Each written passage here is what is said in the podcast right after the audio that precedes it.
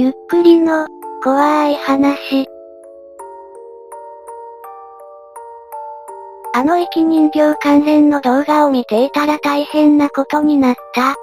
皆さんは、生き人形、を知っていますか？稲川淳二氏による怖い話の中でも異彩を放つあれのことです。今回のお話はあれにまつわるものです。夜中に怖いすれ立てるのやめろよ。昼間にやってくれ、おしっこに行けなくなる。だったら夜中にこんなすれ立てんなよと誰もが突っ込みたくなるすれが立ちました。早速解決策を挙げるビッパーたち。じゃあみんな、目を閉じて自分の家の外観を思い浮かべてくれ。想像したかい。それでそのまま中に入って歩き回ってみよう。そして自分の部屋に戻ったら終了だ。誰かいたかい何かいたかい今やってみたら金髪美少女が私のベッドで寝てたわ。頭に思い浮かんだものを書かない方がいいよ。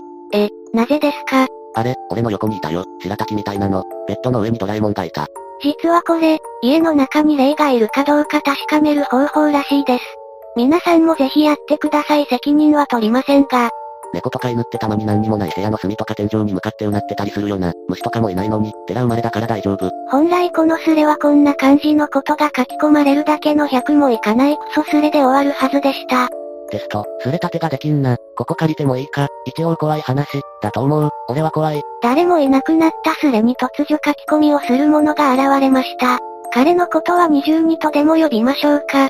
誰もいないようだし、一には申し訳ないが、このスレを使わせていただくことにする。この24時間ほどの間に起こった出来事を、書き殴ってみる。今は友人宅に避難させてもらっている。PC も古くなってあまり使ってないノートを借りている。下準備なんかないから、時間がかかるかもしれない。正直、今自分の身に起こっている状況が、現実なのか、夢なのか、妄想なのか判断が全くついていない。この先どうなるのかも、全く予想ができない。釣りだと思うなら、それでも全然構わない。以下一人語りが始まる。聞かせてくれ。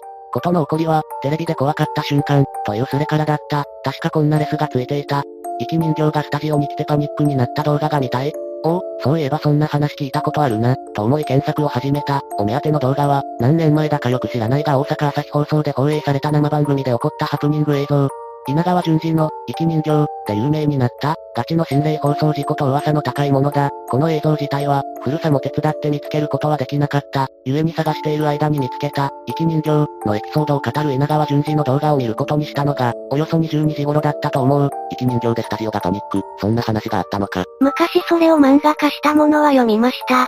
俺は心霊物とかオカルトを、信じているってほどではない、なかった、と言うべきか、生き人形の話も概要は知っていたが、本格的に聞いたのはおそらく昨日が初めてだ。この話自体、脚色もされてるだろうし、舞台や TV で散々話してるわけだから、実際のところは相対したものでもないんだろう、と、割と冷めた気分で聞いていた。完全版と付けられた動画を見終わったのが、深夜3時頃だろうか、九段のすれに、生き人形が放送された動画がねえ、みたいなレスをつけつつ、その後、と銘打たれた動画を数件見つけ、そいつもチェックし始めていた、結構見てたんだな。その後、動画の中に、赤い着物を着た女の子を写した写真が出てくるものがあった。生き人形のエピソードの続きの話として人形の服を作った女性のお孫さんのところに、どうも生き人形が来ているらしくその家からいつ撮影したのかわからない写真が出てきた、というものだったんだがその写真を紹介している動画は、途中から画面がひどく乱れていた。異変はこの動画を再生した直後から始まった。本題に入ったな、相づち、迷惑か。相づちがないとうちのチャンネルただの朗読チャンネルになっちゃうんで困ります。見ていたという人も現れます。部屋の中から、ミシミシときしむような音、ガタガタと何か揺れるような音が頻繁になり出した。昨夜、俺の住んでいるところは風が結構吹いていて、多分雨も降り出していたと思う。最初は風の影響だろうと思っていた。俺は仕事の関係で、今住んでいる地域に先月引っ越してきたばかりだ。今借りている部屋も、入居1ヶ月に満たない、古い 2K のマンション、3階にある部屋だ。一応は鉄筋コンクリート製だが、築20年近い物件だし、きしみもあるんだろう。そう思っていた。ある意味定番だが、怖いよな。生き人形の話を、階段というよりも、興味深い話、と受け止めて、それなりに楽しんだといった感じだった。中盤から後半にかけて、やたら画面の乱れる、赤い着物の女の子の写真、動画を見終えてしばらく後、部屋の窓から、と、ちょうどノックするような音がした。深夜3時過ぎ、そりゃビビる、体が凍りつくってのはこのことだろう。窓はパソコンデスクのすぐ左横、1メートルと離れていない。反射的に窓を凝視した。外はまだ暗闇だ。人影なんて、あったとしても見えやしない。昨日のスレで幽霊出てきちゃった人かな。昨日その時間帯いたわ。お前今生き人形見てる俺最強とかレスしてたやつだろ。なんかその動画見たくなってきた。このスレ見てそれ言えるのすごいね。恐ろしく長い時間に感じたが、実際の経過時間はわからない。しばらくの間、静かになった窓をじっと見つめたまま動くことができなかった。手から血の気が引き、冷たくなっていくのを実感する。気のせいだ、なんてことはない。何度も自分に言い聞かせて、深呼吸した時だった。窓が思いっきりなり始めた。ちょうど両手のひらで、バシバシと乱打しているような感じだったと思う。叫び出そうにも、声も出ない。しかもよく窓を見たら、なぜ目を離せなかったのかも今ではわからないが、盛大に叩かれているような音が、ずっと鳴り響いてるのに叩いてる手は愚か、くくりとも振動していない。一体何が起きているのか、さっぱりわからない。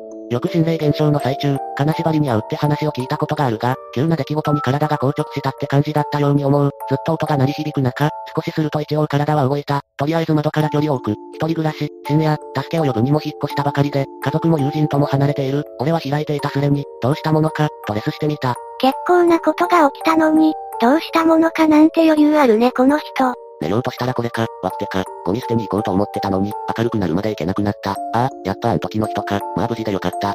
窓からの音が途切れない、誰かのいたずらだとした場合、これだけ大きな音が鳴ってるんだから隣近所が気づいても不思議じゃないとも思っていた。窓ガラスはデコボコの肩ガラスに、飛散防止の網が入ったものだ。外が暗いと全く見えない。携帯を取って、一番近い友人宅に迷惑承知でダイヤル下が出ない。そのうち一つレスがついた。びっくりするほどユートピアやれ。だったか、今にして思えば、ものすごくバカバカしいのだが、昨夜は藁にもすがる思いだった。説明しよう。びっくりするほどユートピアとは、まず全裸になり、自分の尻を両手でバンバン叩きながら白目を剥き、びっくりするほどユートピア、びっくりするほどユートピア、とハイトーンで連呼しながらベッドを上り下りするこれを10分ほど続けると妙な脱力感に襲われ、解脱気分に浸れる。昔2ちゃんでこれを使って部屋に居座った可愛い女性の霊を成仏させた方がおりましたね。実績もあることだしおすすめです。おい、やめろ、おい。なぜか止める人もいます。俺はどの動画かわかるから怖い。もし大丈夫なら、教えてくれないか。すまんが俺のレスがきっかけで二人目の被害者出すのは勘弁。ネタが増えるので歓迎。家危険なことはやめましょう。窓が叩かれ始めてから、随分時間が経過していたと思うが狼狽している間中ずっと鳴り響いていたのだから、人がやってたとしたらすごい、不幸なことに、俺の部屋にはベッドがなかった。おまけに脱ぐには寒すぎて、とても全裸なんかになれなかった。やらなかったんですか？まあこんなのやる人普通はいませんよね。とりあえず床に敷いてある布団の上で、びっくりするほどユートピアと、か細い声で叫びつつ飛び跳ねることしかできなかった。マジでやったんだこの人。足と声がガクガク震えた状態で数回繰り返すと、窓の音がピタッと止まった。俺は布団にへたり込んで、呆然としてしまった。聞くと思ってなかった住人たちは驚きます。全身びっしょり汗をかいていた。おまけに部屋の中だというのに、さっきから異様に寒い。寒さと恐怖で、本当にガチガチと布団の上で震えていた。少し落ち着いたと思ったところ、今度は玄関のドアから、すごい音が始まった。マジで涙目、というかほとんど泣いた。怒らせたようだ。どうしよう。もう何でもよい。誰でもよいから一人じゃないことだけを確認したくて、全力振り絞ってレスした。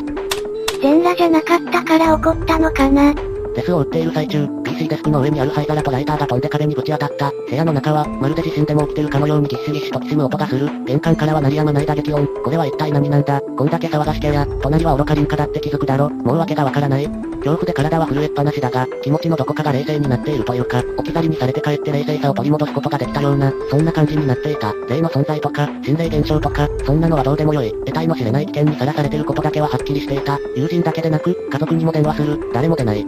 俺昨日その怒らせたみたいだってレス見てネタだと思って一人で笑ってたわ。やっぱ真冬の深夜階段が一番効果的だと思うんだ。最近寒いからまだまだやれるな。最後にレスしたのは、もういつか覚えていない。しばらく泣きながら必死に携帯を操作していたように思う。気づいたら、玄関からの音も、部屋のきしみも収まっていた。何も考えられず、ひたすら泣いていた。そして、呼び鈴が鳴ったもう声が出ない。窓からも玄関からも、一番距離のある部屋の片隅へ、転がるように逃げ込むしかなかった。呼び鈴が数回鳴らされた後、今度はまた玄関を叩く音がする。もう俺は死ぬ。そう思って震えるしかなかった。ドアの向こうから声がした。〇〇さん、いますか〇〇さん。確かに人の声がする。ノックしながら、俺を何度も呼んでいる。人だ。間違いない。だが、先ほどまでの状況はすっかり俺を恐怖に陥れていて、とても玄関まで行けない。というより、腰が抜けたのか足に全く力が入らない。窓ガラスの向こうに、数人の気配と懐中電灯の明かり、窓を照らしたりもしているようだ。何を言っているのかわからないが、話し声も聞こえる。しばらくしてから、また玄関から物音がした。ガチャ。なぜか鍵が開いた。何何今度は何？俺はもう頭を抱えて、うずくまることしかできなかった。玄関が開いて、どやどやと数人が入ってくる音がする。終わった。俺の人生終わったもう死ぬ。頭の中でひたすら繰り返していた。他に何も思い浮かばなかった。〇〇さん、大丈夫、何があったの？入ってきた誰かが、近づいてきて話しかけてきた、恐る恐る頭を上げる。警察官だった。ちゃんと見たことないけど生き人形ってそんなにヤバいの？人間でよかったな。なぜか勃起が収まらない。変わった性癖の人だね。あの時の人か、何ふざけてんだろって思ってたがマジだったとは。ここからしばらく、記憶が半然としない、救急車を呼ぶか、と聞かれたと思うが、なんとか大丈夫だと答えたはずだ。何があったか、と何度か質問されたが、よくわからないとしか答えられなかった。多分ここでは話ができないと判断したのだろう。俺は警官二人に支えられて立たされると、そのまま外へ連れ出された。外に出ると、両隣の人たちも様子を見に出てきていたようだった。大家もいた。鍵は大家に開けてもらったんだろう。パトカーに乗せられて、しばらくの間話ができそうかと質問を受けていたが更新したままだった。外はもう明るかった。そのまま警察署へと連れて行かれた。おしっこ漏らしちゃった。俺うんこ。おむつ履いておけばよかったのに。怖くて後ろ振り向けない。前にいるから安心しろよ。ほらそこの隙間。上だ上。私メリーさん、後方支援は任せろ。お前の背中は守り抜くぜ。メリーさんかっこいいぜ。ここで今話をしている22の昨日のレスをまとめたものが貼られました。怖さを感じている割には結構普通にレスしてますねこの人。興味があったら止めてみてくださいって言おうと思ったら、ユートピアやった後に窓に白くてでかい顔が張り付いてるって書いてるんだが、実際はもっとやばいことになってたようですねこれ。警察署に着くと、人がたくさんいたためか、少し落ち着きを取り戻すことができた。それでも時間は結構経過していたらしい。どこかの部署の片隅の椅子を貸してもらって、そこでぽつりぽつりと話を始めることができた。朝の出勤時間だからか、警察署のその部署も賑やかになっていくのが分かった。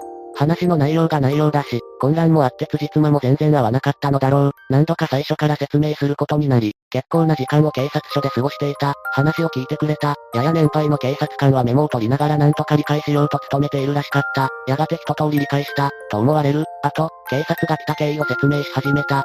どうも通報したのは、隣の家の人ということだった。物音に目が覚めて、どうも普通じゃないと感じて電話したらしい。警察が到着した後、俺が出てこないものだから親にも連絡が入って合鍵で開けて入った、ということだ。一応マンション周辺に変質者がいないか、警戒にも当たっているというが、話の経緯からすると、室外の騒音は別として、室内からの騒音は俺がやったってことになってしまう、とも言った。全くもって釈然としないが、普通の判断ではそうなる、と警察官は繰り返した。一通り話が終わった時、ふーっとため息をついた後、彼は言った。ただここからは、おじさんの独り言ね。犯人はおじさん、おじさんなんか知ってんのか、おじさんもすれ見てたとか。おじさんが犯人だったら釣り確定ですね。釣りでしたとかはやめてね。以下、警察官の話を思い出しながら書く。あのマンションで、過去何か事件があったとか、そういうのは知らないし、調べてみないとわからない。ただこの仕事を長くやっていると、何年かに1回あるかないかだけどたまにこういう、わけのわからないことって、あるんだよ。話を聞いた限りじゃ、あんたが急に暴れたってことになっちゃうけど、どうもそういう風にも見えないし、外から騒音がしたって話は、通報してくれたお隣さんからも聞いてる。今日はマンションに戻らず、どっか別のところで休んだ方が良いように思う。こういうの、あんまり言っちゃいけないんだけどさ、原因がわかりません。でそのまま返しちゃった後、後味が悪い結果になったって話もあるのよ。心霊体験の多い職業として、病院で働く人たちが挙げられますが警察も意外とあるのですね。そしてこの後おまわりさんは恐ろしいことを言うのでした。そういえば〇〇三教お仕事は、思い切り無断欠勤になっている時間だった。これはこれで血の気が引いた。その後22は会社に連絡をし、警察からも口添えをもらい事なきを得ました。警察官に付き添ってもらい一度家に帰る22。家で防寒着と財布と携帯を持ち、すぐ家から飛び出し警察官と別れ漫画喫茶へ行きました。漫画喫茶で実家に無事だと留守電を入れ、寝ていなかったため少し寝ることに。夕方に起きて上司に電話をした。その後家族からも連絡があり、実家に戻ってくるかと聞かれるも雪が降ってる人多いのでやめておいたそうな。ここまで本筋と関係なかったのでざっくり話を進めましたが、この間住人たちはどんなレスをしていたかというと、ついに股間についてる聖剣エクスカリバーを使う時が来たみたいだな。一言で聞いてるけど実際起きたらどうすればいいかパニックになるんだろうな。オナニーか最悪の場合無理やりにでもエロいことを考えるんだ間違ってもお経はダメ。なんでお経がダメなん不完全なお経といつもやってて完璧にわかるオナニーだと、比べるまでもないだろ。守護霊にオナニー見られてると思うと、俺の守護霊はきっとピチピチ出る。幽霊におちんちん見せてると思うと勃起するかもしれない。守護霊って結構頻繁に入れ替わるから幼い時にいた守護霊が、性やオナニーに嫌気がさしてそのタイミングで守護霊が入れ替わるってのもある。これが思春期の性格が変わったり雰囲気が変わるタイミングと当てはまるから不思議。こんな感じで下ネタ全開トークをかましていました。朝の7時を回ったところなのでテンションがおかしくなっているのでしょう。ところで197の話ってマジなのかしら話を戻しましょう。漫画喫茶で上司や家族に電話した後のことです。夕方過ぎということもあって、友人は電話に出てくれた。朝起きて携帯を見たら、着信履歴がたくさん入っていて驚いたと言っていた。これだけ鳴らされたのに、なぜ昨晩起きなかったのか不思議だ、とも言ったが、一応当たり障りのない事情説明をして、週末止めさせてもらえないかと頼んだら、心よく引き受けてくれた。この時になって、やっと助かった思いがした。友人宅へは車で約2時間ほど、世話になるため漫画喫茶を出たのが午後7時頃、午後9時少し過ぎた頃、友人宅へ転がり込むことができた。友人とは電話でよく話していたが、俺の引っ越しとかもあって、会うの久しぶりだった。気遣ってくれたのだろうか。せっかくだから外へ飯を食いに行こうと連れ出してくれた。そういえば今日はろくに食っていなかったので、ありがたかった。金ないから、好きやでいいよな。車で10分ほどの距離にある店へ入り、彼は食べながら仕事の愚痴なんかを面白おかしく話してくれた。食べ終わって少しの後、急に真顔になって俺にこう尋ねた。で、本当は何があった？俺は一瞬ぎょっとしたが、まともに話をしても信じてもらえるはずもないと思って、最初に電話でした説明を繰り返したのだが、友人は、そうじゃないだろ、と切り捨てた後、こう言い出した。俺も正直に言うから、お前も正直に話せ、変質者だけじゃ説明できないこと、があっただろ。お前が俺んち来た時にな、お前の後ろに人影がはっきり見えたんだよ。変なこと言うようで悪いけどさ。だから急いで連れ出したんだよ。なんかまずいって思って、はけ、そう言われた瞬間、体が硬直してしまったが、恐る恐るではあるが話し始めた。信じてもらえるとか、もらえないとかはもう関係なかったが、話すことが恐怖だった。友人は黙って聞いていた。時間をかけて話し終えた後、友人は呆れたような、やっぱりなとでも言いたげなため息をつくと、なんかさ、怖い話すると、霊が集まってくるってよく言うじゃん。あれと同じじゃね。俺も幽霊とかバッチリ見たり、分かったりってないけど、そういう人間に見えちゃったて、これ相当やばいだろ。一気に気分が重くなってしまった。週末は友人宅で過ごせると思ってきたが、これでは追い返されても仕方がないな、と諦めていた。ところが、友人はポケットから古い数珠を取り出すと、俺に渡してこう言った。これを袋の形見なんだけど、お前持ってろ。三つ一組で片方は俺が持ってるから、とりあえず一晩はこいつ頼みだな。明日、近所にでかい寺があるから、そこ行ってみるか。何度も友人に、本当にいいのか、と問いただしたが、放っても置けないとしばしの曲がりを許してくれた。本物の幽霊騒ぎにしろ、気が狂ったにしろ、今お前が一人になることが危ないのに変わりない、とのことだった。友人寺かっこよす。てっきり友人が数珠を取り出して、はぁ、の流れだと思ったのに、数珠をばらしてお互いのアヌスにプスプス入れたらすごい魔除けになりそうだな。今シリアスな場面なんだ。少し空気を読んでくれ。そしてなんだかんだで0時頃に友人宅へと戻った。お前は度胸あるな、と俺が話しかけると、彼は言った。いや、怖いよ俺も。でもな、お前が来た時、後ろに人影見えたって言ったじゃん。なんか知らんけど、あれ見た瞬間思ったんだよ。あ、これは後戻りできん。って、で、またなぜかわからんけど、ずっと引き出しにしまったままの数珠を、ボーンって思い出したんだよ。それが大きいと思うんだけど、割と冷静ではいられてる。あとはまあ、やれるだけのことするしかないな。そうして今日、友人宅から近い寺へ連絡をして、相談しようと話がまとまった。彼は怖いと口では言いながらも、度胸があるのか居直っているのか、帰宅するなり風呂へ入って早々に寝てしまった。俺はあまり寝つくこともできず、与えられた部屋で、暇つぶしに使え、と貸し与えられたノート PC で、つらつらと思い出しながら書き込みを始め、現在に至る、ことの起こりからおよそ30時間ほど経過したが、今のところ平穏にはなった。あとは寺が相談に乗ってくれるかどうか、以上で起こったことについての話は終わる。混乱していたので、覚えていないこともあるかもしれない。おつ、寺から戻ったら報告よろ。お疲れさん、大変だったな。報告あるなら保守した方がいいよな。しかし彼が帰ってくることはなかったのでした。リアルな話にオチはない、と言えばそうなのでしょうが、少し余談を続けましょう。生人形の話ってやっぱ本物なんだな。俺の後輩も、もう10年以上前くらいになるが、その話をテレビで見た後かなり霊障に悩まされてたわ。詳しくは教えてくれなかったし、生人形の話をしてといくら頼んでも絶対にしてくれなかった。しつこいくらい、生人形の話だけは聞かない方がいいって言われたし、なんか当時思い出して怖くなってきたお。とまあ余談はこんな感じで終わりましょうか、と締めたいところですが、22の話の終盤あたりのスレの流れに、少し奇妙なものがありました。もう少しお付き合いください。思えば昨日のビップは異様だったな。母親のやつ、どうなったんだろ。どうやら昨日は生き人形関連以外にも何かあったようですね。新しいスレ立ってたぞ。自分も気になってるんだがニュースにならないよな。え、マジで何があったのですかね？母親詳しく、母親のやつ、ママママ僕のママなの俺最初からいたわけじゃないから違ってたらすまん。スレを貼ってくれた方がいましたね。こういった謎のスレをちらっと紹介するとそのスレも気になるので動画化してほしいとコメント欄でいただくことがあるのですが、このスレはまとめることはまず無理です。